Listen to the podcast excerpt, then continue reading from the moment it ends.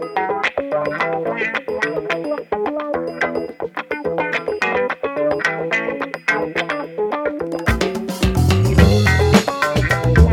Pessoal do Escolha Segura, bem-vindos a mais um episódio aqui do podcast. E hoje nós vamos falar sobre assistências técnicas. E quem mais a gente poderia chamar senão o Gesiel Taveira, do canal com o mesmo nome do que ele.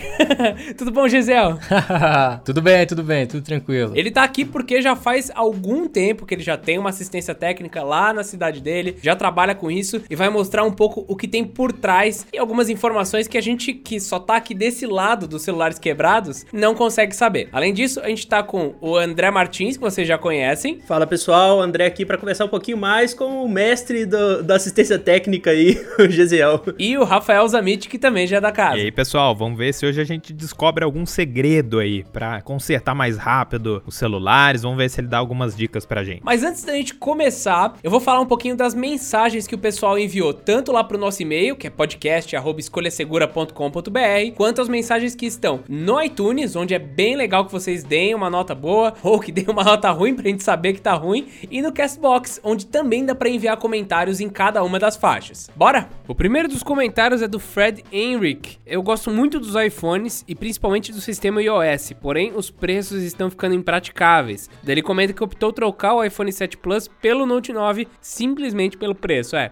com o dólar um pouco acima, realmente tá meio complicado comprar iPhone, até mesmo do pessoal que importa, né? O valor não tá ficando tão diferente assim quanto do, do preço da Apple, que geralmente esse sim é realmente impraticável. O Lucas Pantoja também comentou que gostaria de agradecer por a gente citar ele no último programa, mas que o Rafael errou o nome dele, que acho que falou Pantoja, Pantoja. e é Pantoja. Ou assim eu espero. Lucas, se tiver errado de novo, me avisa, hein? O JS também comentou lá no Castbox que ele já tá acostumado a importar alguns produtos da China, dos Estados Unidos e da Europa, e até hoje foi só sucesso para ele. Ele gostaria de ouvir um podcast sobre Big Data e Data Warehouse. Bem, um pouquinho mais. um tema um pouco mais complicado, mas eu acho que é interessante até pra gente desmistificar algumas coisas. Só lembrando, antes da gente ir pra pauta, que o podcast já está no Spotify, então é só procurar por lá. Se você tava ouvindo em algum outro lugar, quer ouvir no Spotify, a gente já tá por lá. Então é isso e bora falar de assistências técnicas. Música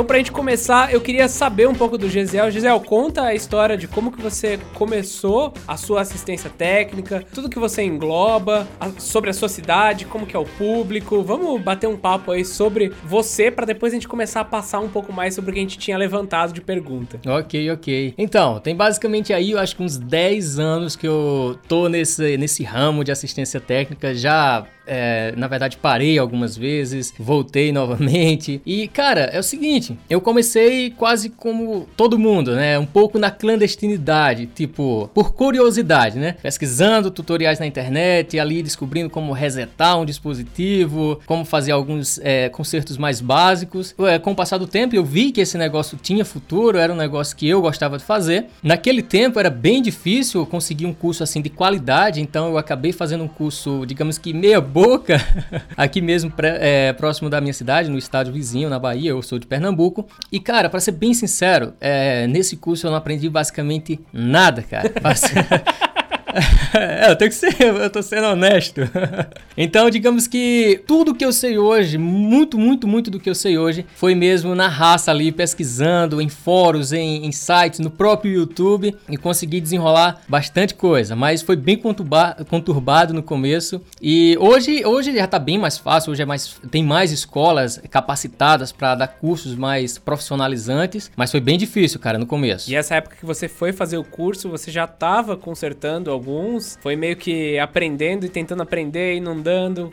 Como que foi? É, então, rapaz, aqui em Cabrobó, eu moro em Cabrobó, uma cidade muito pequena, então todo mundo conhece todo mundo, sabe? Uhum. E eu na escola, cara, na escola as pessoas começaram a perceber que eu desenrolava alguma coisa de configuração e tal, e as pessoas me, me sempre me procuravam, diziam, ó, oh, meu celular tá fazendo, não tá acontecendo isso, tá acontecendo aquilo, e eu sempre, na maioria das vezes, quando possível, solucionava o problema, configurava, fazia um reset, uma coisa, E, consequentemente, eu né, enxerguei aí um mercado. Aqui na, na, minha cidade, eu acho que só tinha acho que uma, uma assistência técnica, é, também bem amadora. E com um colega meu da escola, ele, ele tinha uma, uma loja, era gerente de uma loja de celulares. Então ele me chamou para trabalhar nessa loja e aí foi onde ele me levou para fazer esse curso na Bahia é, achando que eu ia desenrolar tudo logo de cara, mas não foi agora, bem assim, cara. Bora foi pra bem pauta. difícil. E essa época já era de smartphone ou, ou, a gente ainda tava falando muito de feature phone, essas coisas assim? Ah, não, não. O smartphone naquele tempo era coisa muito difícil, cara, de se ver. Era mais lanterninha, sabe? Muito rolava muito Nokia, cara, naquele tempo, muito Nokia, muito Motorola. Acho que um dos celulares que eu mais consertei, acho na minha vida foi o Motorola V 3, não sei se vocês lembram. A época que ele era o iPhone, né? Todo mundo queria ter ele. Então, cara, tinha, vendeu demais, demais aquilo, mano. E, e que ele quebrava muito o cabo flex. O cabo flex dele era muito sensível e no que abre fecha, abre e fecha, abre e fecha, acabava danificando, cortando, a, começava ali pela a, o áudio, né? O áudio superior ali cortava, aí depois começava a sumir a imagem. Cara,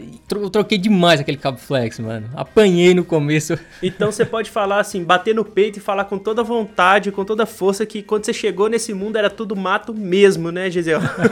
sim, cara, sim. Foi realmente, eu tive que desbravar. É claro que em outras cidades, cidades maiores, esse mercado já, já bombava, né? Mas aqui mesmo, é, em Cabrobó, cidade muito pequena, 30 mil habitantes, é, foi realmente, digamos, bem difícil, bem difícil no começo. Não, o André levantou um dado aqui até de que o mercado do, de conserto de celulares teve em 2017 uma demanda de 24 milhões de unidades por mês. Então, assim, tem mais celular dando problema por ano do que gente no Brasil.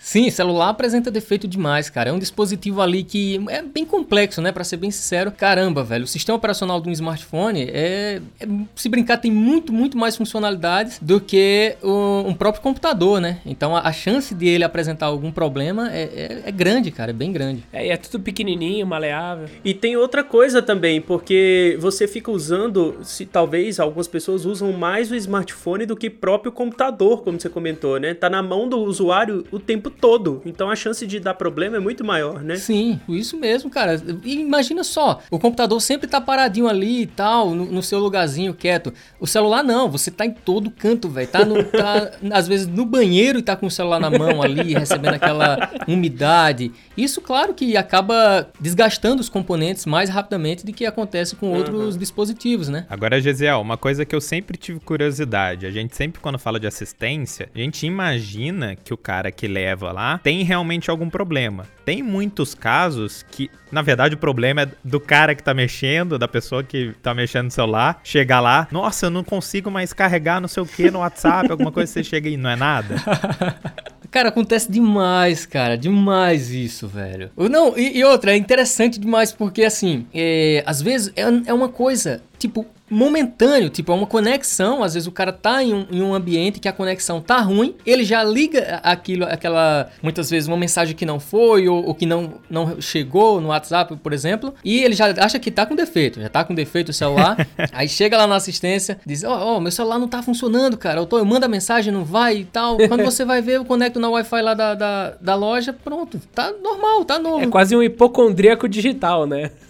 Acontece demais. As pessoas são. Cara, nós estamos num, num, nível de dependência do celular que é incrível. As pessoas chegam na assistência. Antigamente, eu lembro, ó, no começo, voltando aí pro, pro começo. Eu lembro que as pessoas chegavam com lanterninha, oxidado, por exemplo, molhava ali, algumas teclas não estavam funcionando, ou o fone. Era uma coisa simples de resolver, mas as pessoas deixavam o celular geralmente de um dia para o outro. Muitas vezes é, a gente pedia um prazo de até três dias para resolver o problema do cliente. Ele deixava tranquilamente, sem reclamar, sem nada. E hoje, cara, mudou totalmente esse prazo. Por exemplo, o cara chega com o smartphone é, agora ele quer que conserte o smartphone imediatamente. Ele não consegue esperar uma hora muitas vezes. Ele deixa. Eu, eu passo por isso direto. Apesar de, de não estar tá mais é, de, é, lá dentro da assistência mesmo, mas eu, eu ainda é, vejo essa situação acontecer é, muito, cara. Tipo, o cara chega com o celular com a tela quebrada, ele não sabe que pode ter outros aparelhos na frente dele, ele quer que conserte imediatamente, porque ele tá numa dependência gigantesca. Ele diz que precisa responder fulano. Ele precisa. Cara, eu não vivo sem meu smartphone. Tem muitos clientes que chegam e falam isso. Cara, corre, corre, ajeita ligeiro aí que eu não vivo sem meu smartphone. Então a dependência tá, tá gigantesca por isso. Caramba. E geralmente o cara não tem um smartphone reserva, né? Ele só tem aquele ali e se der problema naquele ali, ele tá lascado, né? É basicamente um smartphone só e pronto. É, ninguém tem. Dificilmente alguém tem dois smartphones. Ainda acontece aqui é, que é interior, acontece muito de o cara ter um smartphone e ter uma lanterninha, sabe? Um celular básicozinho ali e tal, uhum. para fazer mais ligações. Até porque o alcance de sinal desses aparelhos mais simples geralmente tende a ser maior. Não sei porquê, mas isso acontece. Pelo menos aqui, onde a. a eu não sei, eu acho que as torres, assim, não, é, não são tão disseminadas como acontece em capitais, em cidades grandes. Uhum. Então, a conexão 2G, ela, ela vai mais longe. E aí os aparelhozinhos, eles conseguem ter ter uma recepção de sinal melhor. E aí fica nisso. Mas aí tem a, a questão das redes sociais. A pessoa não aguenta, velho. Não aguenta passar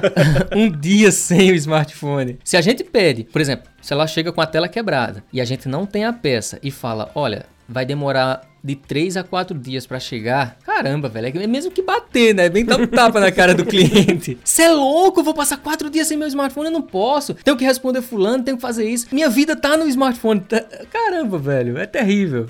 E é legal que você pegou bem essa fase de transição, né? Porque quando o pessoal ainda não ligava tanto pro celular, conseguia ficar sem. Agora, o, o que você comentou até é interessante. O pessoal apela pro emocional, né? Nossa, não, não vou conseguir falar com a minha mãe, com alguma coisa coisa assim, pra tentar acelerar o, o atendimento lá na assistência. Sim, sim, o cara puxa muito pro lado emocional para pesar na nossa consciência e a gente dá uma pressa. Eles dizem, oh, eu tô com um filho doente. Cara, lógico que. o pessoal faz todo o drama possível, né? Lógico que muitas vezes é verdade, né? Eu não tô dizendo que o pessoal mente, mas eles puxam muito para isso. Eles não simplesmente chegam e dizem, ó, oh, conserta meu celular. Eles é sempre tem um apelo, né? Tem, ó, oh, minha mãe tá no hospital, então, cara, eu tenho que responder as mensagens de um fornecedor, de um cliente, disso e daquilo. Não que seja mentira, não é. Muitas vezes é verdade, mas ele puxa muito para esse lado emocional. Então vamos aproveitar isso para começar a pensar assim, qual que é o, ponto onde você começa a aprender sobre assistência, quais são os principais problemas, assim, o que, que chega mais que é importante você saber? Ah, vou trabalhar em um lugar de assistência, vou abrir a minha. O que, que não tem como não saber? É, a primeira coisa é que você tem que gostar de mexer com isso, porque é um pouco complexo. É, não vou dizer que é. Existe, lógico, existe muita, muitos casos que é muito simples. É trocar, por exemplo, trocar uma tela, isso quase todo mundo consegue fazer tendo o, o, maquinário, né? Tendo as ferramentas. Mas você tem que gostar porque isso acaba saturando. No começo é muito bom, é bem interessante você descobrir, caramba, velho, olha esse celular como é por dentro, olha essa placa, olha esse processador, uhum. meu Deus, olha esse cabo flex passando aqui por trás, por trás da bateria.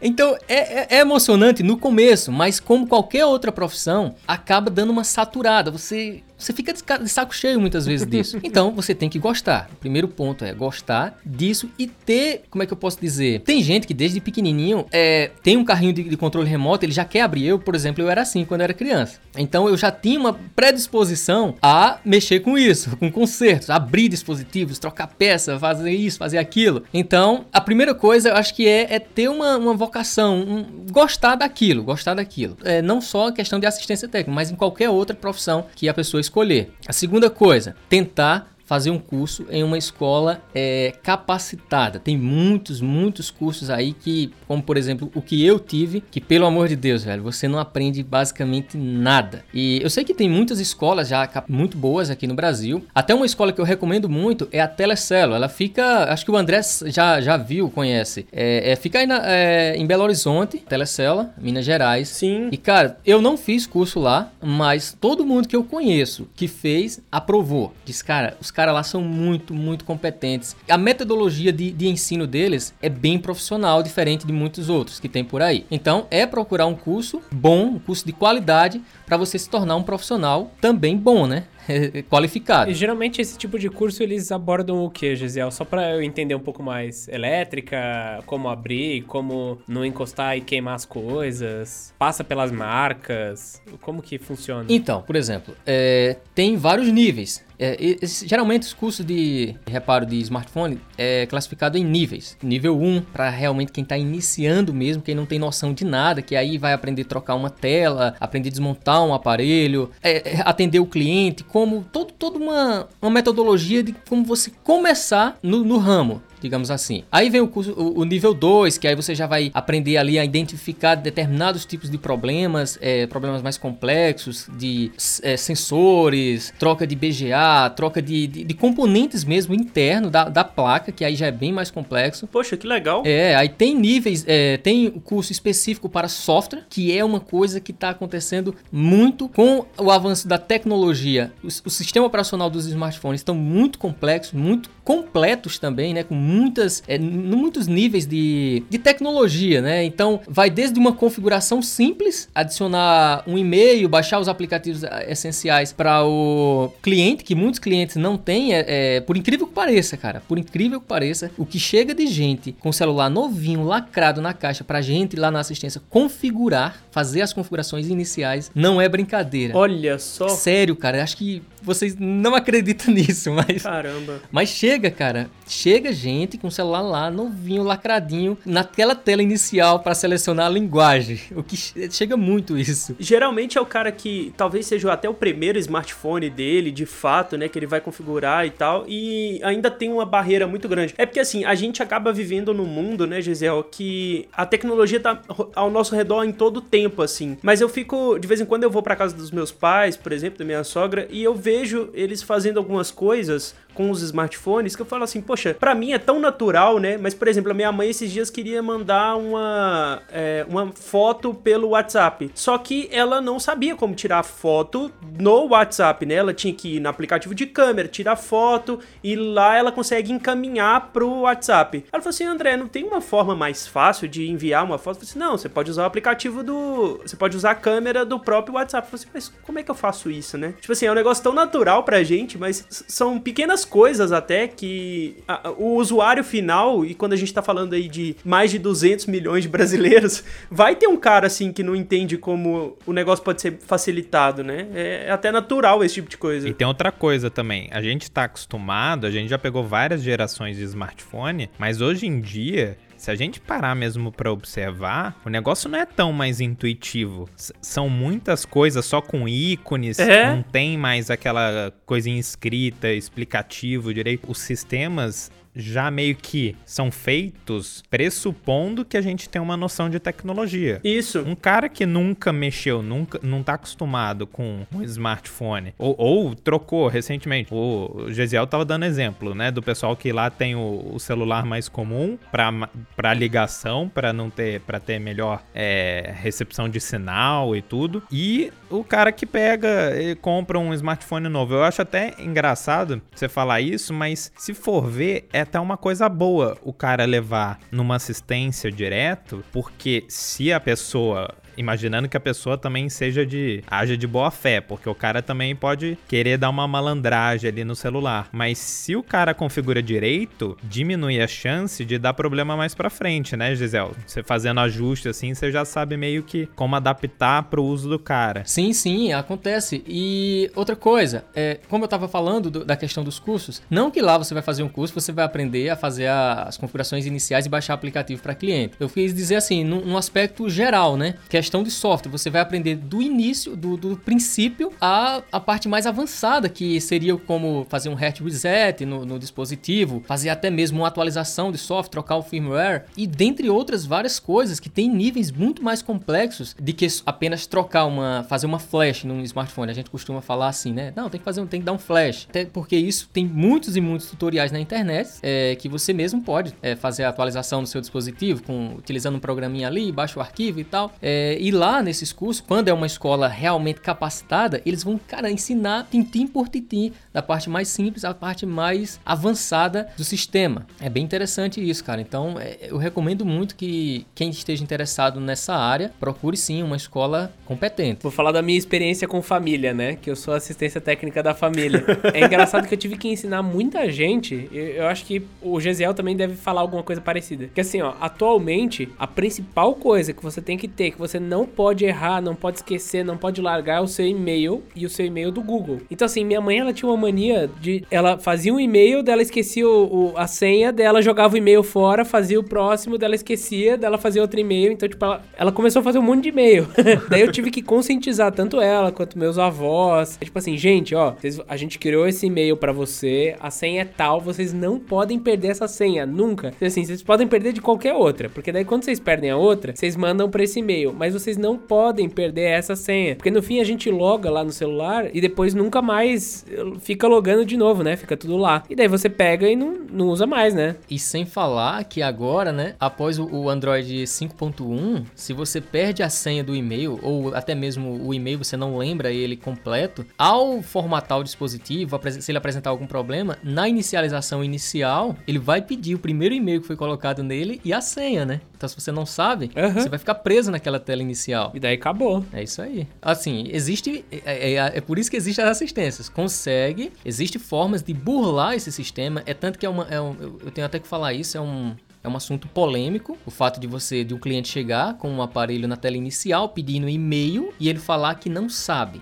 Aí como descobrir se realmente ele é o dono do smartphone ou se é um aparelho achado, furtado, não sei, né? Então, é, as assisten muitas assistências técnicas fazem esse procedimento, acabam removendo, burlando o sistema do, do Android e deixando o aparelho com é, o sistema limpinho ali, pronto para utilizar um novo e-mail e tal, é, sem pedir nota fiscal, que é muito perigoso. É muito perigoso porque você pode acabar tá beneficiando um criminoso, né? Alguém que pode ter roubado um smartphone de alguém, formatou, foi lá, buscou no YouTube, é, resetou o dispositivo, mas não, não sabe o e-mail, não sabe burlar o sistema. E aí isso acontece muito, cara, acontece. É tanto que lá na, na minha assistência a gente costuma pedir a nota fiscal. Agora, danado é que, cara, nota fiscal de smartphone é outro assunto complicado, né? Porque muita gente não guarda, velho, ou até mesmo compra de segunda mão. É, aparelho sem ser roubado e tal, às vezes aparelho 100% legalizado, mas acaba comprando de segunda mão, não vai ter a nota fiscal, o que acaba complicando muito. Então, existe muito um. Você tem que tentar descobrir isso no atendimento, conversando com o cliente, intimidando um pouco ali, dizendo: Ó, oh, a gente precisa da nota fiscal para remover uhum, o e-mail e uhum. tal. Então é, é, um, é um negócio complicado, cara. É, é, é uma é, situação que acontece muito nas assistências técnicas e que a gente fica muito apreensivo quando pega esse tipo de caso. Ô, ô Gesiel, só para explicar um pouco melhor pro pessoal, deixa eu ver só se eu entendi, tá? Se alguma pessoa chega com o celular travado e não consegue desbloquear, vocês conseguem,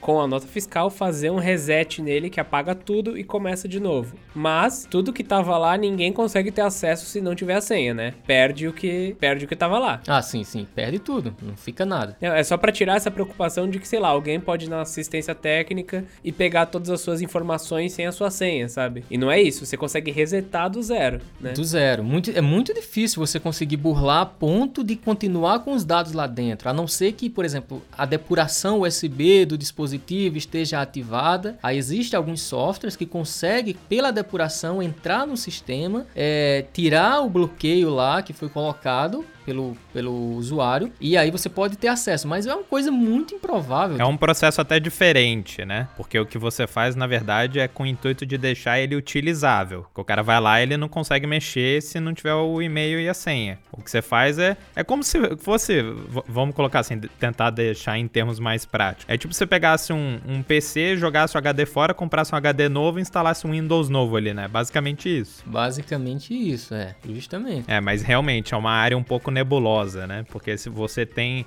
Você deu um exemplo bem legal. E o cara que comprou de um amigo usado, ele não tinha mais a nota fiscal, então é uma pessoa de boa fé, mas também pode ter aquele cara que roubou o celular e ou comprou às vezes sabendo que é roubado e foi lá para tentar. Ou pior, comprou sem nem saber que é roubado, né? Cara, mas pior que acontece muito de, de, de saber que é roubado, cara. A gente lida com tanta situação, cara, você me imagina. Vai contar mais mais então, conta, vai. Casos, casos de assistência técnica aqui de GZL. Expõe todo mundo aí.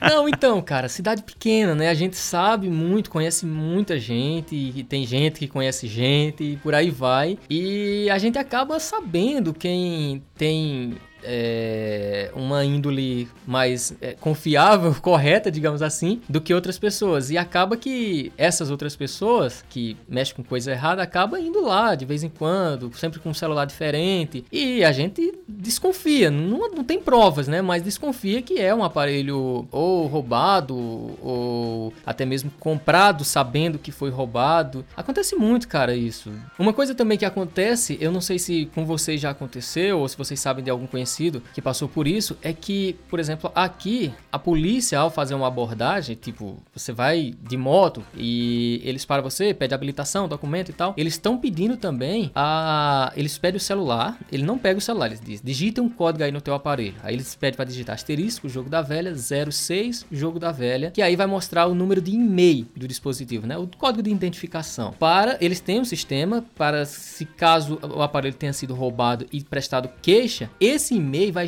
constar no banco de dados deles. E aí, caso o seu aparelho você tenha comprado sem nota fiscal, mesmo sem saber que foi roubado, mas se ele foi ou foi achado e a, o, o, antigo dono deu queixa, ele vai estar lá no banco de dados da polícia e você vai arrumar um problema muito grande. Aqui no Pernambuco acontece, não sei no estado de vocês aí. Eu lembro que teve uma pessoa no grupo do Escolha Segura que falou assim: gente, ferrou, porque eu fui assaltado há, sei lá, 3, 4 meses atrás e o celular apareceu aqui em casa. Sei lá, o assaltante descobriu o meu. meu... descobriu qual que é a minha casa e me mandou o celular de volta, sei lá.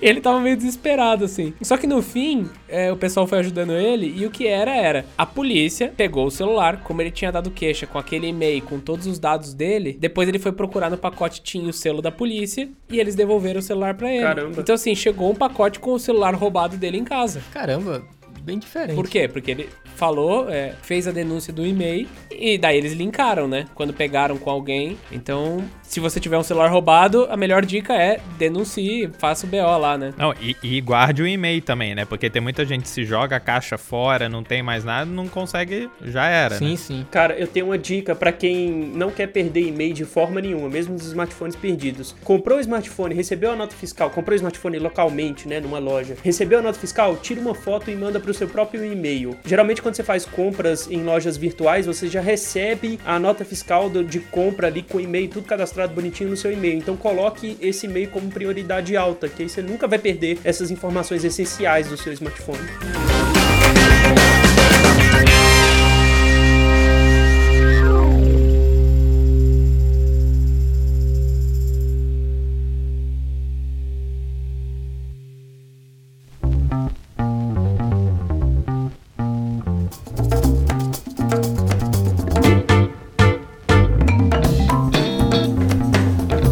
Vamos continuar. Ô, Gisele, além de pessoas querendo resetar o celular porque não sabem a senha, de gente pedindo ajuda para conseguir começar o celular de novo, né? Não só começar, configurar o celular, passar do anterior pro novo, quebras de tela. que mais, assim, que a gente tem de problema bem comum na assistência técnica? Ah, o aparelho não carrega mais. Isso acontece demais, demais. E geralmente o que, que é? então, na maioria das vezes é o conector mesmo, né? É, principalmente o conector micro USB. Ele tem uma facilidade maior de que agora é USB-C, que é o que está se tornando padrão, né? Mas é tanto que no USB-C não chegou nenhum ainda, pelo menos nas minhas mãos, é, eu não, não, presenciei nenhum com defeito ainda. Mas micro USB quebra demais, cara. Moto G2, é, Moto G2 que é um aparelho que vendeu demais, eu acho que é um dos que mais, mais chega lá com conector de carga quebrado. Às vezes as pessoas colocam cabo USB genérico de má qualidade ou até mesmo colocar ao contrário. Ou o, acho que o principal motivo é o cara conecta coloca o celular para carregar e não deixa ele quieto, fica mexendo, fica jogando, aí fica, sabe, com o cabo muitas vezes ali entre os dedos e fazendo aquele movimento para um lado, para o outro, movimento para um lado, para o outro, acaba ali fazendo é, com que o cabo lá dentro ele fique roçando a ponto de estragar mesmo o, o conector, a parte interna do conector, sendo necessário fazer a troca. Ah, e aproveitando que tem todos esses problemas que você falou da Motorola, tem como que você vê as marcas assim? Porque a gente testa todos os celulares, é, você também vai vai lá no canal, faz review, depois começa a chegar um monte daquele modelo, né? Você fala, pô, celular legal, começa a chegar um monte daquele modelo. Como que estão as marcas? Porque a gente sabe que algumas vendem mais, como Samsung e Motorola, e daí provavelmente vai chegar mais desse modelo, mas você consegue ter uma, um cheiro assim do que quebra mais, ou de alguns modelos específicos, que nem o G2 que você acabou de falar? Então, é muito difícil mensurar isso, é, justamente pelo volume de vendas. É, celular vendeu muito, é quase que certeza que aquele aparelho vai começar, com o passar do tempo, a aparecer muito na assistência. Tipo, os, da, os aparelhos da Motorola, eu acho que é um dos que mais aparecem lá, velho. Moto G1 aparecia demais, até um dia desse. Tela, tela e conector era o pau que rolava, velho. É, agora, é, Moto G2 também, só que já tá passando a fase dele, agora é Moto G3. Moto G3, o que tá acontecendo muito é a bateria inchando e fazendo com que estufe a tela. Isso acontece demais, eu até fiz um vídeo no canal mostrando por que as telas do Moto G3 estufam e é por causa da bateria que incha.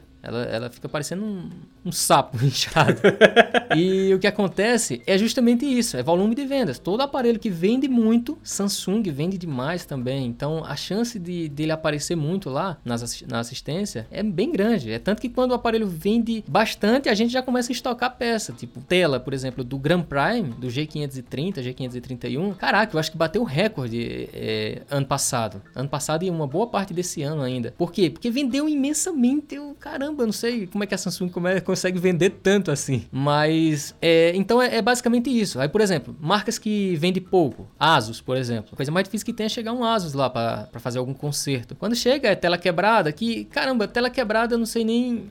Assim, não é muito culpa do fabricante, né? Acaba não sendo culpa do fabricante. Mas, tipo, uma coisa que acontece muito, que pode ser influenciar na hora de você comprar um smartphone, que eu até uma dica que eu dou para quem tá pensando em comprar um smartphone, é, o, é pesquisar ou, ou pelo menos ficar atento às marcas que têm a manutenção mais cara. Que, por exemplo, agora no momento, a Samsung é quem tem os preços absurdos de tela. As telas dos smartphones da Samsung agora tá custando quase o preço de um smartphone novo. Um J5 Pro, por exemplo, quase qualquer um, cara. Porque a maioria dos smartphones da Samsung agora utiliza frontal, utiliza um, um, uma tela AMOLED, onde o touch já é na, no próprio LCD. Então você não tem como trocar só o vidrinho da frente. Até tem, mas poucas assistências detêm de, de recursos da máquina que dá para fazer isso, que dá para tirar só o vidro e, e, e, trocar, e fazer a substituição. Então acaba sendo mais fácil trocar tudo, né? É, acaba sendo bem mais fácil trocar completo, a frontal, é tanto que chama frontal. Um J5, um J5 Pro,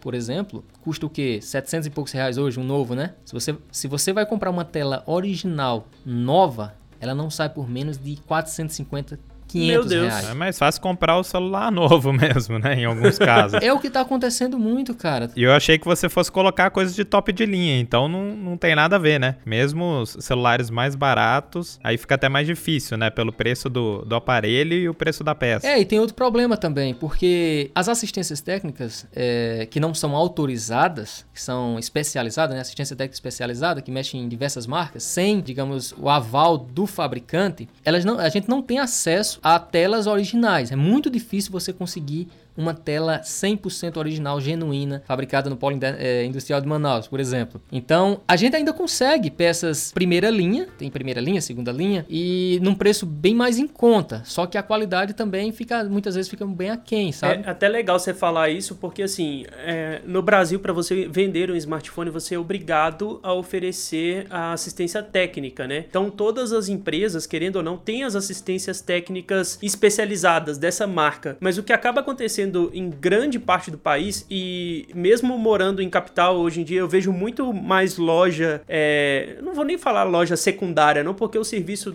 do, do pessoal que não é. Às vezes, é, do, desse pessoal independente, às vezes é até melhor, né? Do que das autorizadas. Exato, o serviço é melhor, enfim, atendimento é melhor e tal. E, poxa, a, a gente levantou alguns dados aqui e todas as marcas possuem as suas lojas especializadas, seus centros especializados de reparo espalhados pelo Brasil. A Motorola, que, enfim, Lenovo e Asus são as únicas que mandam isso para que só tem isso nas principais capitais e trabalham com serviço de postagem via correios, né? Né? Então, é lógico, talvez em Caprobró o Gesiel seja o cara, o maior, a maior loja de assistência técnica lá, porque a cidade não é grande, mas nas principais capitais você acaba tendo aí a, o suporte especializado. Mas o que eu quero deixar de, de informação, assim, a, acima de tudo, é que talvez indo na loja especializada, no centro autorizado do fabricante, talvez você vai pagar até mais caro, porque como o Gesiel falou, é, as peças oficiais, entre aspas aí, muitas aspas, só são disponibilizadas para esses centros. O cara consegue, por exemplo, o Gesiel, você consegue ter acesso a produtos de reparo de um smartphone, como o Moto G2 que você comentou aí, com preço muito abaixo do que, sei lá, seria o reparo da Motorola, por, por exemplo, né, Gesiel? Sim, sim, sim. Esse, esse ramo é, é outro, outro ponto bem complicado, cara, desse ramo, é que a maioria trabalha na ilegalidade. É, uhum. é bem complicado. É quase impossível você dispor de peça de reposição sem ser na ilegalidade. Porque, como eu falei, as marcas elas não disponibilizam, tipo, eu não posso, eu sou uma assistência técnica, eu não, só, não posso chegar simplesmente lá na Samsung e dizer, ó, eu quero isso, isso, isso, isso. Eles não vendem, cara. Tem que ser um volume muito, muito grande. É, é, é até aí também, eu acho que o que encarece tanto as peças aqui no Brasil, porque um grande fornecedor, ele, ele tem capital para chegar na Samsung e falar, cara, eu vou querer é, 200 mil. Geralmente os pedidos de, de, de, de fabricantes, é, eu tive conversando com um amigo que trabalha com isso e ele, ele diz assim, já sei, o volume de para eles vender é muito alto, cara. Não é qualquer pessoa que consegue comprar. Tipo, às vezes eles para você comprar a tela de determinado celular, eles vão pedir para você comprar mil telas e é muito caro, muito caro mesmo. Aí tipo, o, aquele cara, ele vai lá, ele consegue, ele tem um capital bacana, ele consegue comprar para distribuir. Aí ele já pega distribui para outros fornecedores, que muitas vezes esses outros fornecedores já vendem para o cara da assistência e o cara da assistência já passa para o cliente, já, já monta no celular do cliente com um preço infinitamente maior do que ele saiu da fábrica. Isso eu estou falando não só em termos de peças originais, as peças é, genéricas que vêm da China, vêm pelo Paraguai muitas vezes, tem vários métodos de, de chegar peça aqui, mas a maioria deles são vendidas aí, por exemplo, em São Paulo, né? O foco é aí, as coisas param a, a, ali na 25 de março, por ali. E para chegar ali, ela já teve uma, uma, alteração de valor absurda. Ela sai por um preço da China, passa pela mão de um atravessador, aquele atravessador já empurra pro cara lá da 25, o cara da 25 já passa para outro fornecedor, o outro fornecedor muitas vezes já passa para os caras da assistência técnica, para o cara da assistência técnica é, ganhar já um, ter um lucro em cima daquilo, sendo que a peça saiu por um preço, mano, muito, muito abaixo do que, do, do, que chega no final, sabe? Tipo, para chegar até você são quatro, cinco etapas, né? E todo mundo tem que ganhar no processo. Então fica absurdo, né, de cara. Todo mundo ganha no processo. Então, então... Até, até tirar mais uma dúvida, aproveitando isso também que você tava falando, como é que funciona hoje a sua assistência? Ela não é autorizada de nenhuma marca? Não, ela é, no caso, especializada é, em Samsung, LG e Motorola. A gente dispõe de algumas outras peças de, de outras marcas, tipo Asus, Alcatel, pouquíssimas, Lenovo. A Lenovo chegou a atuar aqui no Brasil, né? Agora é,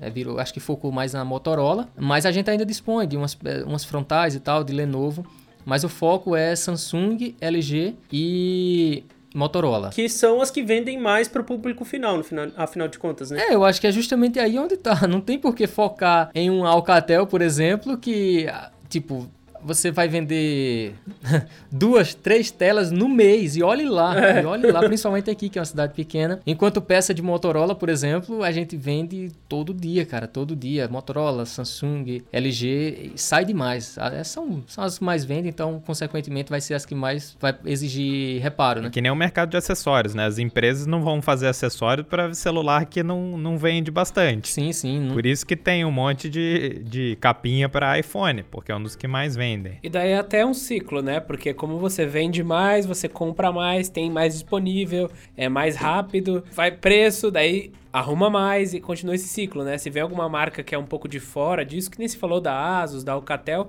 às vezes você vai demorar mais porque vai ter que trazer o equipamento de outro lugar, não é?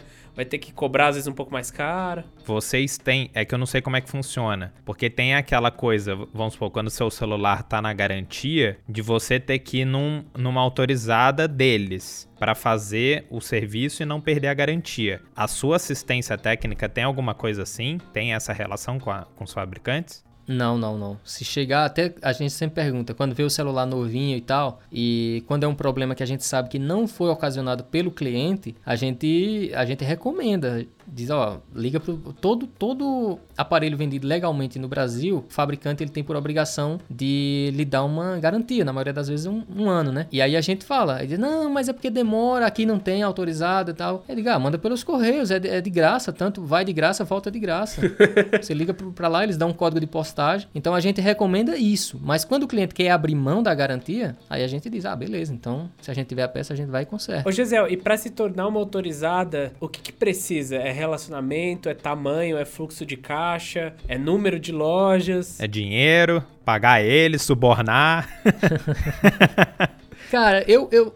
A questão do suborno eu não sei, mas deve existir um interesse muito grande de muitas assistências em se tornar autorizada. Pra você ter acesso a, a peças originais, que com certeza trabalhar com peças originais é bem melhor, dá menos dor de cabeça e tal. Mas eu acho que a maior dificuldade é, pelo menos a para mim aqui, é o tamanho da cidade. Então, a maioria dos fabricantes, eles estima uma cidade com determinado é, tanto de habitantes. Com certeza, Cabrobó não estaria entre essas. Então, eu nunca nem fiz força para eu nunca nem fiz força para me tornar uma autorizada, porque eu sei que aqui, uma cidade com esse porte, jamais seria. Mesmo que eu cumprisse todos os requisitos é, que eles, eles exigem, né? Ah, só voltando um pouquinho, Gisele, além da Samsung que você comentou que para os celulares com tela OLED ou Super AMOLED, né, que é o que eles falam, que estão bem caros para fazer essa troca, você tem mais algum ponto para indicar pro pessoal assim: "Ah, a Motorola é ruim quando quebra tal coisa", ou alguma outra marca que tá saindo um pouco da curva nessa questão de preço? Ou que até para menos, né? Foi muito bom você ter tocado nesse assunto, porque existe sim, existe uma marca que é um ponto fora da curva e vocês, não sei se vocês sabem qual é, mas é a marca que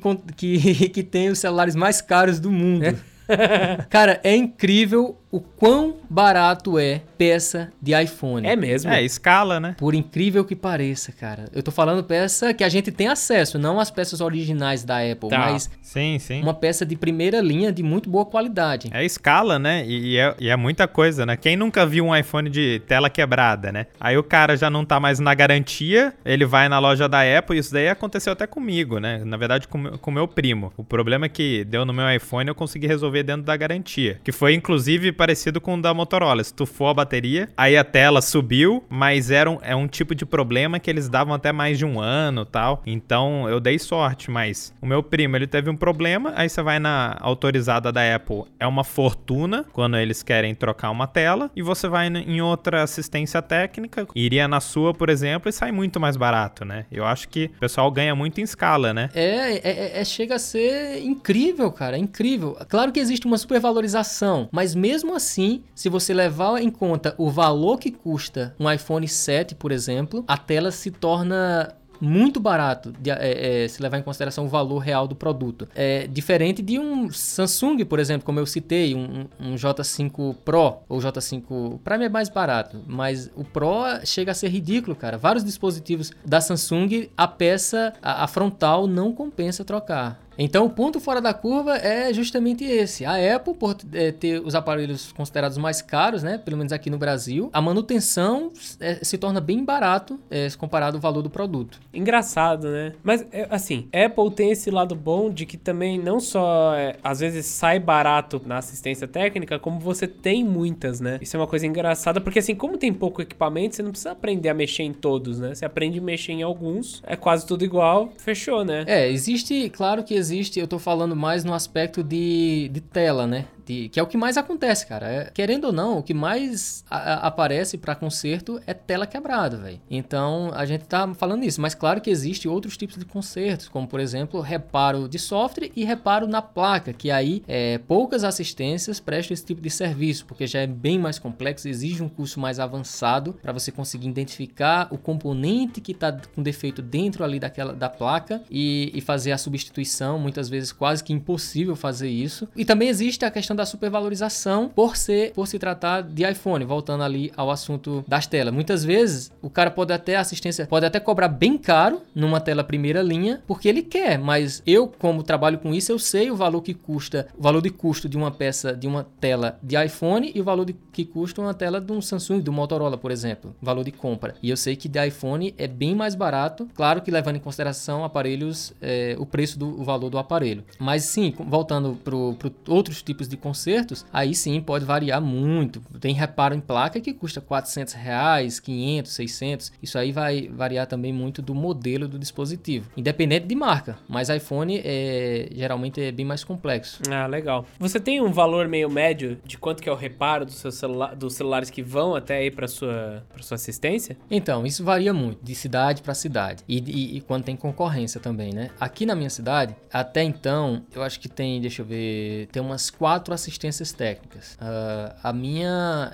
digamos que é, é a maior. A, a maior tem, tem, eu tenho um concorrente que digamos que é quase o mesmo nível que eu. Como tem essa concorrência, existe sim um, um, uma briga para ter o valor mais baixo, para ter um, então, tipo, aqui uma tela do Moto G3 por exemplo, uma frontal do Moto G3 vai custar 160 reais, uma bateria vai custar uns 80 reais. Lá, claro que se você vai para uma cidade muitas vezes vizinha daqui, mas que não tem concorrência, o cara lá tá sozinho ou só tem ele e outro talvez, e aí já pode custar bem mais caro, o cara já pode cobrar 250 reais numa Entendi. tela, como eu, eu conheço outras assistências aqui perto e custa muito mais caro. Ou pode custar também muito mais barato dependendo da concorrência. Às vezes tá num bairro que, sei lá, o pessoal tava pagar, tá no centro, é fácil acesso, sei lá. E sim, isso influencia muito. Mas deixa eu perguntar, aparelho um pouco mais novo, geralmente os componentes são mais caros por si só? Ou você acha que é questão de às vezes ter uma tecnologia melhor, por exemplo, mudou de LCD para OLED, coisa do tipo? É, na verdade, quando muda a tecnologia, tende a, a, a ter uma diferenciação no preço, dependendo da tecnologia, para mais ou para menos. Mas quando o aparelho é lançado, claro que as peças chegam chegam bem mais caro pra gente. Não sei se é porque é mais difícil conseguir, e aí os caras lá atrás, lá que, que traz mesmo a peça, já dá uma, uma, uma lucrada, digamos assim, grande logo de cara, mas acaba chegando sim bem mais caro. E aí, com o passar dos meses, como a tecnologia é, tende a atualizar muito rápido, né? Principalmente celulares, é, o preço também cai muito rápido. Lança, aí a tela tá custando um absurdo, a bateria é muito caro, quando pensa que não, seis meses depois, cinco meses, tá, tá bem mais barato.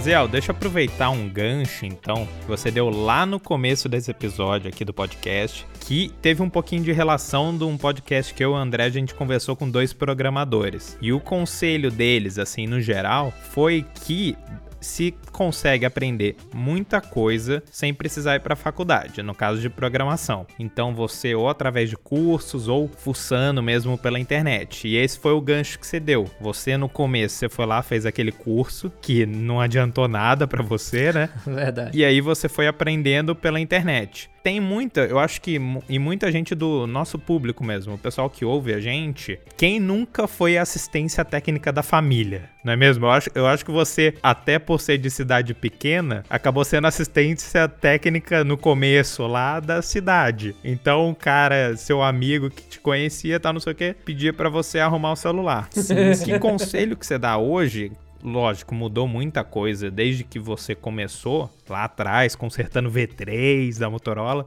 Que conselho que você dá para, às vezes, um, um cara mais jovem, assim, ele tá com 17, 18 anos, interessado nisso, não sabe por onde começar, assim, como que você, que caminho que você diria pro cara seguir para começar nesse processo, até vamos colocar, não necessariamente ilegal, né? Ele pode abrir um CNPJ, alguma coisa, mas mesmo que seja de casa, assim, das pessoas conhecidas, como que ele pode começar isso daí? Qual, qual seriam os seus conselhos? Então, a primeira coisa é, é, é claro que um, um, jovem, na maioria das vezes, conhecendo a realidade do brasileiro, muitas vezes a, a, o jovem ele não tem condição financeira de fazer um curso, de se deslocar muitas vezes para outro estado para fazer um curso, na maioria das vezes que são presenciais, né? Os melhores cursos geralmente são presenciais. Então, eu recomendo estudar na, na internet. Tem muito, muito material gratuito, cara. Tem muitas aulas gratuitas. Pessoas super bem que eu costumo até assistir. É, Existem canais especializados nisso, em dar dicas, em dar cursos online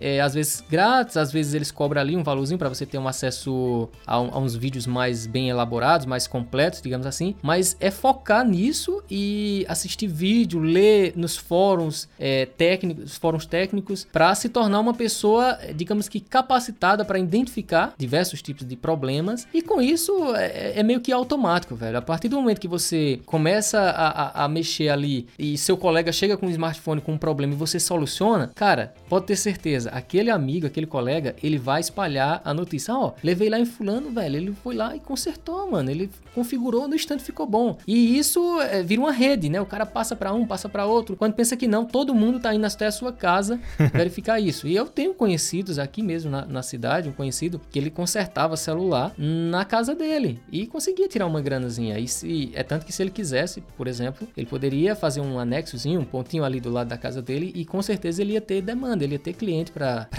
levar celular para ele, consertar. Poxa, até no seu canal tem alguns vídeos, né, Gisiel, que ensinam, assim, como fazer essas trocas. Sim, sim. Eu, é tanto que o começo do, do meu canal foi justamente esse, é, procedimentos técnicos. Na maioria deles, é como resetar, como formatar determinado modelo de celular. Porque quando eu comecei, existia poucos tutoriais de como fazer isso. E aí você pode até dizer, ah, mas é basicamente igual, o mesmo procedimento para todos os celulares, para fazer um reset. É, tudo bem, mas, por exemplo, se você tem um Galaxy J5, você não vai pesquisar como resetar um Moto G3. Você não vai pesquisar como formatar, às vezes, o celular da mesma marca, mas modelo diferente. Então, o foco do canal era esse, velho. Eu pegava, eu tinha, trabalhava já na assistência, eu pegava um J5, fazia o vídeo de como formatar. Pegava um, um J, J2 e fazia também o vídeo, mesmo sendo o mesmo procedimento, mesmo jeitinho, as mesmas teclas que tinha que pressionar. Uhum. Mas eu sempre fazia. E, cara, dava muita, muita audiência, cara. Eu tenho um vídeo,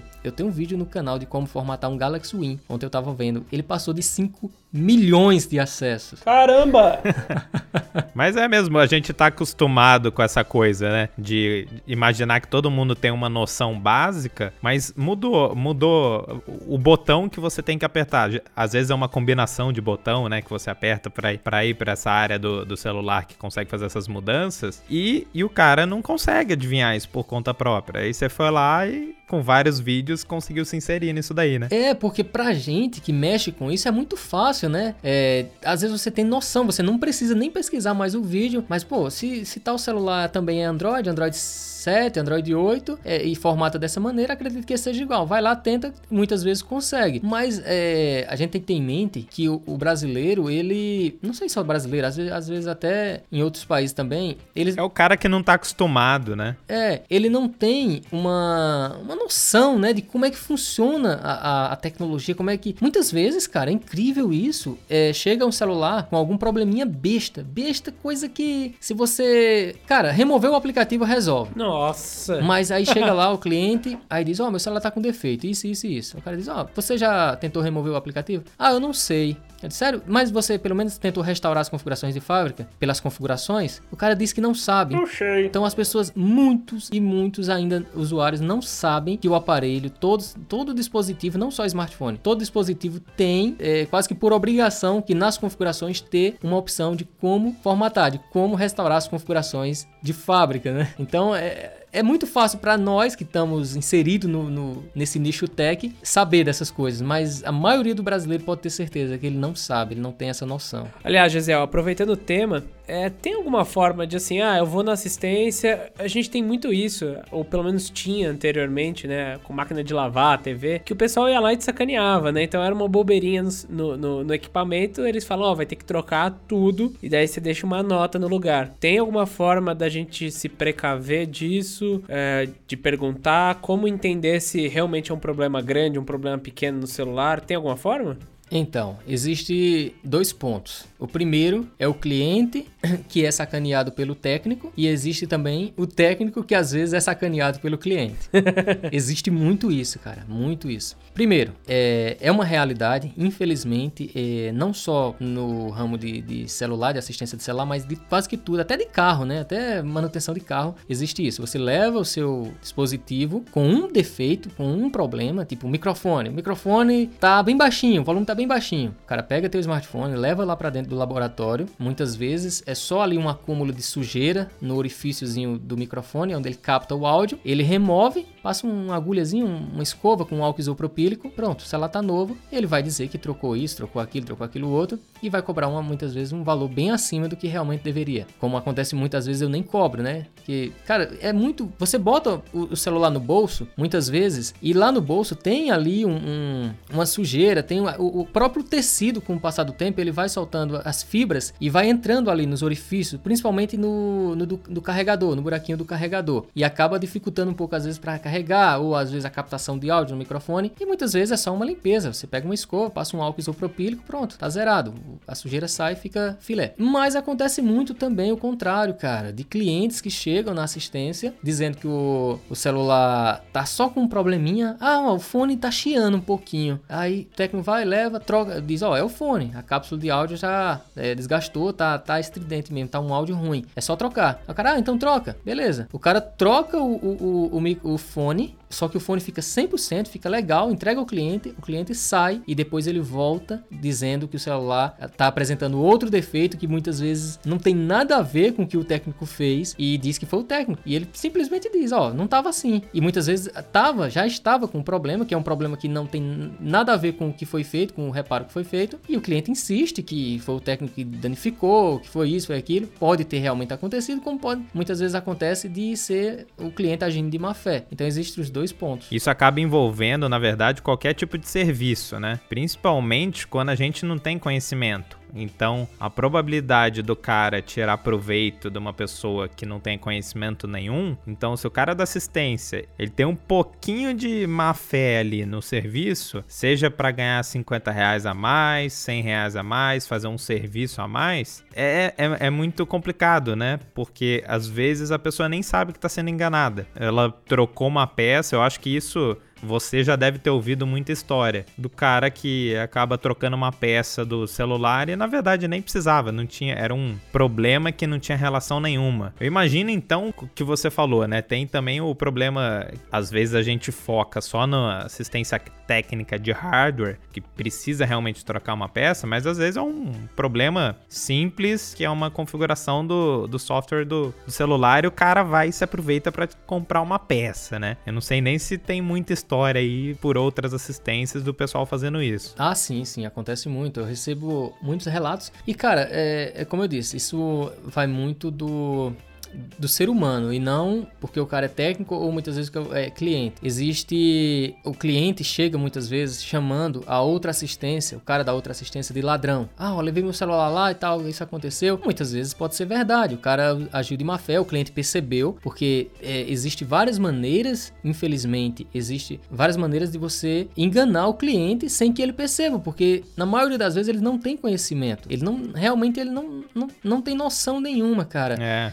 É complicado mesmo. E infelizmente, muita gente age de má fé, cara. Tem muito, muito técnico que faz isso. Eu não sei se agora, é... porque assim, hoje as pessoas muitas vezes antes de levar um celular para assistência, eles pesquisam, eles pesquisam muito no Google aquele sintoma. O que é que tá acontecendo no celular dele? Ele vai lá, digita no Google e aí ele já vai um pouco preparado, sabe? Uhum. Ele já vai, ele já... existe demais isso, cara. Tá acontecendo muito isso. O cliente, ele já vai, ele é quem quer explicar para o técnico. Olha, eu acho que é tal coisa. Ele chega, aí diz: "Ó, oh, meu celular tá apresentando isso e isso". Eu já dei uma pesquisada e vi que é isso, isso e isso que, que faz acontecer isso. E muitas vezes é. É que nem médico, né? Quando a gente tá com algum problema, se a gente procura os sintomas no Google, já vai, ó, oh, então, olhei na internet.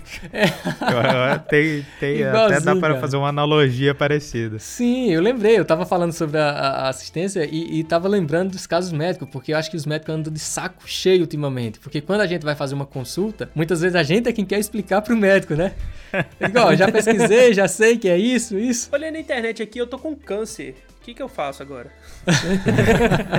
Cara, faz uma quimioterapia, André. Mas, Gesiel, então assim, se informar um pouco na internet antes de levar o aparelho para lá, então é uma boa opção para você já ter pelo menos uma ideia uh, do que pode ser ou do que não pode ser, até mesmo de pode ser no mínimo isso que sai barato ou no máximo ter que trocar tudo que vai sair mais ou menos tanto. Então você se preparar é o melhor jeito de não ser enganado. É, eu, eu, eu naquela hora eu, eu enrolei, me passei e acabei não respondendo exatamente a sua pergunta, que foi como justamente isso, como se precaver. E é isso, cara, as pessoas estão fazendo isso, algumas, né? Ainda eu, eu espero que muita gente se informe mais, é, porque é bom, cara. Tira um pouco, sabe, a possibilidade de o técnico no nosso caso, né, a gente tá falando, é de o técnico agir de má fé. Porque quando o cliente já vai preparado, ele já vai com as armas ali, o técnico automaticamente ele se sente encurralado, cara. Ele diz: ah, se eu falar isso, como ele já, ele já tem uma noção, ele pesquisou e tal, dificilmente ele vai, vai cair no meu, na minha lábia. É, então, a dica é essa, velho: é se preparar, pesquisar. Agora, lógico, pesquisar direitinho, né? Vai lá, ver casos de pessoas que passou pelo,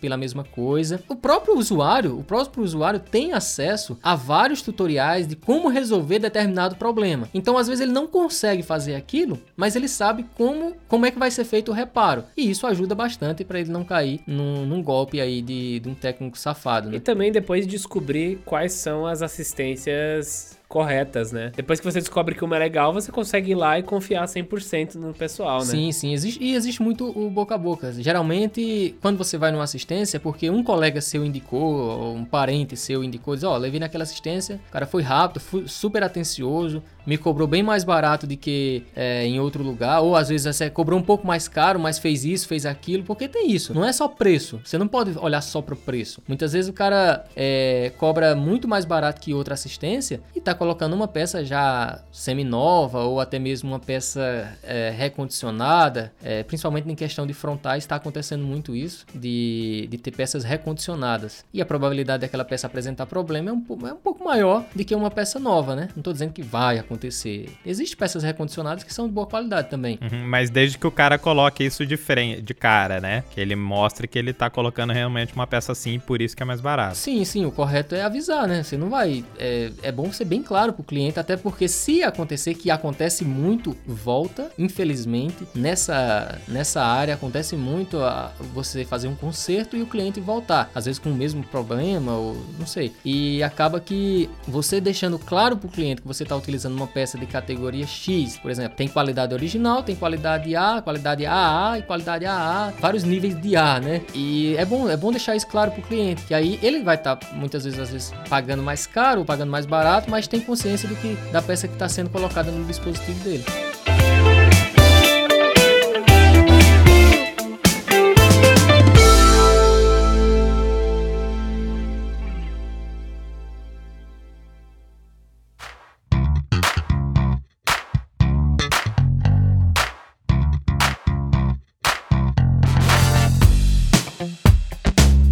Gesiel, antes da gente finalizar aqui, deixa eu só te fazer uma pergunta assim, que é o, vai, procedimento padrão antes de eu enviar um smartphone para assistência. Muita gente escuta a gente aqui, talvez já teve algum problema, já sabe, mas quais as suas dicas assim para quem vai enviar um smartphone para assistência técnica, seja de bairro, né, como a gente comentou, uma assistência menor ou uma assistência enfim, oficial. Porque o que eu entendo, basicamente, é, é só formatar o smartphone. Para o cara que vai ter acesso ao smartphone não ter acesso também às suas informações pessoais. Mas, além disso, o que mais você pode sugerir para gente? Então, uma coisa que tem que ser observado é, é como está o aparelho. Possíveis arranhões, é, marcas de uso, uh, verificar tudo. Porque, justamente, é aquilo que eu comentei lá atrás. Tanto isso é um procedimento que o cliente, o dono do dispositivo, tem que fazer, é verificar como realmente está o seu dispositivo para quando você receber de volta da assistência, você verificar se realmente está do mesmo jeito ou foi agravado, porque acontece isso, tanto em assistência técnica autorizada da,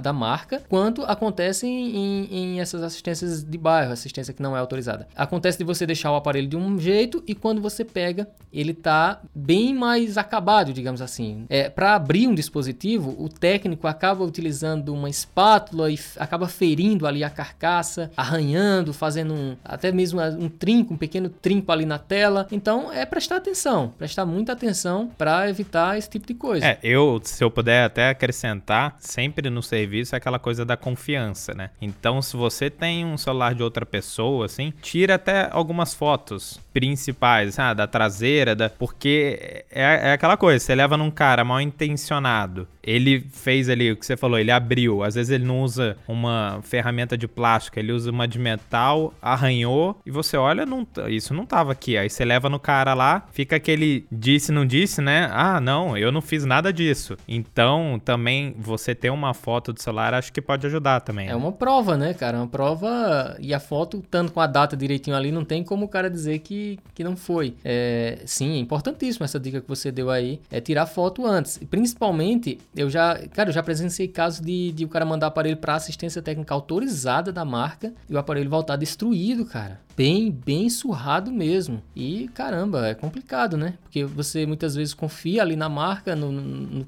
no na garantia, e você recebe um, um conserto porco, digamos assim. E isso não só na autorizada, isso pode acontecer em qualquer outra assistência. Uhum. Então é, é, bom sempre prestar atenção nisso. Ah, legal. Show de bola. E você tem alguma dica para saber se uma assistência técnica é boa? Eu encontrei três lugares na internet perto de casa, fui nas três. Como que eu posso imaginar que alguma é melhor que a outra? Então, é, é um pouco difícil, sem você ter conhecer ninguém que, que, que já é, usou o serviço daqueles estabelecimentos. Cara, é muito uma questão de, de você ir mesmo no local, analisar como é que eles atendem, é, tipo, a estrutura, sabe? Se o local realmente tem estrutura. Não que isso seja 100% prova de que aquele lugar vai fazer um bom serviço no seu dispositivo. Muitas vezes é só estética, né? Muitas vezes é só bonito e o, o patrão ali, o dono da assistência, contrata um técnico qualquer que não, não fez nenhum curso, não, não tem muita experiência e a, acaba sendo só estética mesmo. E o conserto não tem uma qualidade, a qualidade do conserto não condiz com o estabelecimento. Então é complicado, cara. Eu não sei aí que é, um, é uma cidade menor também. Aqui, pelo menos, eu, eu, moro em Campinas, então, pô, um milhão de habitantes aí já começa a ter proporção diferente. Aqui, geralmente, eu, isso eu uso para tudo. Se o cara não tá no Google Maps, não tem lá o, o registrozinho da, do local dele. Já é um, um alerta, assim, mas geralmente você vê empresas desse tipo, o cara vai ter um monte de avaliação, né? Aí, aí vocês têm também isso, eu não sei, às vezes por ser uma cidade menor, não liga tanto para isso, porque aqui é bem assim mesmo. Você já consegue ter uma noção boa se o lugar é bacana ou não, pelo menos se vale a pena ir ou não, pelas avaliações que tem no, no mapa do Google. Aí vocês usam isso também? Então, é, usa, usa, eu tô, eu tô no Google Maps e tudo, mas as pessoas não têm o costume aqui de qualificar, de comentar, sabe? Faz um concerto lá e vai lá e tal e faz um comentário na rede social. Ah, tá. Então existe isso. É mais do público que não, não interage, digamos assim. Uhum. Mas já, já aconteceu, já, do mesmo jeito que, que já aconteceu de comentários positivos, já aconteceu também um comentário, até um ocorrido, um problema que teve lá na minha assistência. Eu estava indo para São Paulo quando eu cheguei lá, é, que olhei no, no Facebook da empresa, tinha um comentário lá descascando, velho, falando mal pra caramba da assistência. Imediatamente, é, é muito importante isso, né? Mas imediatamente eu liguei pra cliente para saber o que era que estava acontecendo e tal. Ela me explicou que tinha sido um erro lá, a, a atendente não, não tratou ela bem, meio que não deu ligança pro caso dela, que era uma, uma garantia de um conserto que foi feito. E ela ficou bem chateada com isso. E eu expliquei para ela que poderia ter realmente foi um mal entendido. Conversei bem direitinho com ela e, e, acabou que no final ela disse: Ó, se vocês resolverem o meu problema, eu removo o. Eu nem pedi para ela remover, sabe? Mas ela disse: Ó, meu comentário tá lá, vai ficar lá se vocês resolverem o meu problema, eu, eu, eu faço uma retratação. Uhum. Caso contrário, eu deixo lá. Eu digo, não, tudo bem, você está no seu direito. E graças a Deus deu tudo certo. E depois ela, ela fez um comentário muito, muito legal mesmo. E muita gente. É tanto que quando ela fez o comentário é, reclamando, muita gente comentou embaixo, né? Meio que sentiu as dores. Caramba, como, como assim? Sempre levo meus celulares lá e dá tudo certo. Deve ter sido mal entendido. Todo mundo, sabe, interagindo a favor da assistência, porque a pessoa sabe a qualidade que tem. E, e a gente preza muito por isso. Mas então, é, é, é, pouco. A interação no geral é pouco. Teve um caso ou outro que aconteceu. Infelizmente, um desses casos é, foi foi bem ruim, assim. Foi um comentário, ela pegou pesado mesmo. É, mas aí foi resolvido no outro dia e deu tudo certo e foi legal. Bem, bem comentário do YouTube mesmo, né? Não adianta você ter a boa intenção com o vídeo, sempre vai ter um cara lá. É, reclamando. É, não, mas aí o pior é que ela tava na razão, assim, no sentido de que o erro foi realmente nosso. É, existe, é, é, houve mesmo um, um certo sabe, o atendimento na hora não foi excelente, não foi legal e ela tava na razão, é o cliente, né? O cliente tá, tava na razão. É, pegou pesado no comentário, mas fazer o quê? Cada pessoa tem o seu modo de agir. Né? É isso aí. Bem, pessoal, eu espero que a gente tenha desmistificado muita coisa aqui sobre as assistências técnicas. Se vocês tiverem mais dúvidas, o Gesiel tá sempre por aqui no Telegram com a gente, a gente tá sempre batendo papo por causa do canal dele também. Então, assim, se você tá interessado em conteúdo sobre celular e sobre tecnologia, tem tem muita coisa lá, é só procurar Gesiel Taveira. E claro, se você quiser deixar um comentário, deixar uma pergunta lá no Castbox ou no iTunes, pode deixar por lá, pode mandar um e-mail pra gente em podcast@escolhasegura.com.br, porque se tiver bastante coisa, a gente pode voltar aqui fazer um assistências técnicas 2.0 de novo com o Gesiel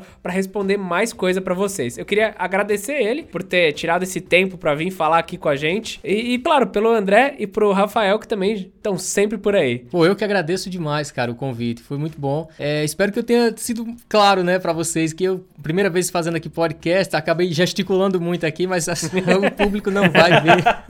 eu acho que eu ouvi umas batidas na mesa aí. É, porque é acostumado só fazer vídeo, cara. Aí você fala gesticulando e, e os gestos, ele, ele fala muita coisa, né? Ele explica muita coisa. então acaba que por podcast pode ser que muita gente aí fique sem entender. Então eu peço desculpa desde já, mas prometo melhorar. E se eu voltar um dia aqui, espero que seja convidado novamente. Ah, vai. Vai voltar. Ou se vai. Eu vou tentar ser mais claro, mais objetivo, digamos assim.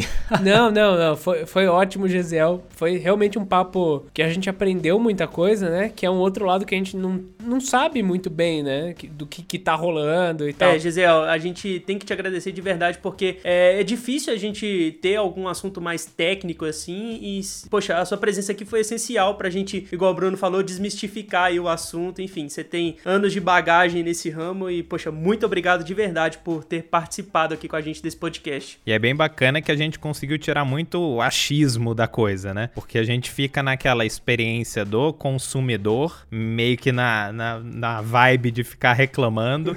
e você apontou muita coisa que, que a gente não, não tem noção, né? Quando não tá do outro lado da bancada ali, a gente nem imagina o que que acontece. É, sim, sim. Acontece, acontece pra muita coisa obscura ali, velho. Quando você tá do outro lado da bancada, você sofre. É, você tem técnicos que fazem o cliente sofrer pra caramba, mas também acontece do mesma coisa, a mesma coisa do, do outro lado da bancada. O técnico muitas vezes come o pão que o diabo amassou, velho, na mão dos clientes. A gente conseguiu deixar tudo em pratos limpos aqui, então deu, deu para tirar bastante, eu acho que muita dúvida do pessoal que tá em casa. Exato. É, eu tentei ser o mais é, é sincero possível, né? Pode ser que tenha ficado alguma dúvida ainda, mas assim, eu, eu tentei falar a real mesmo, né? Sem esconder, sem ficar é, passando a mão na cabeça do, das assistências técnicas. É isso aí. Então é isso, pessoal. Espero que vocês tenham aprendido bastante. Obrigado para quem ouviu até agora. Foi um episódio um pouquinho mais longo do que o normal. E de novo, se vocês querem ver o Gesiel aqui de novo, ó, eu fazendo drama, é só deixar pergunta lá no Castbox, lá no iTunes, deixar o um comentário pra gente ou mandar o um e-mail que ele vai aparecer aqui, tá bom? Então é isso, meus amigos, e até mais, até a semana que vem. Tchau. Até a próxima, valeu. Valeu, valeu, valeu. Até mais, pessoal.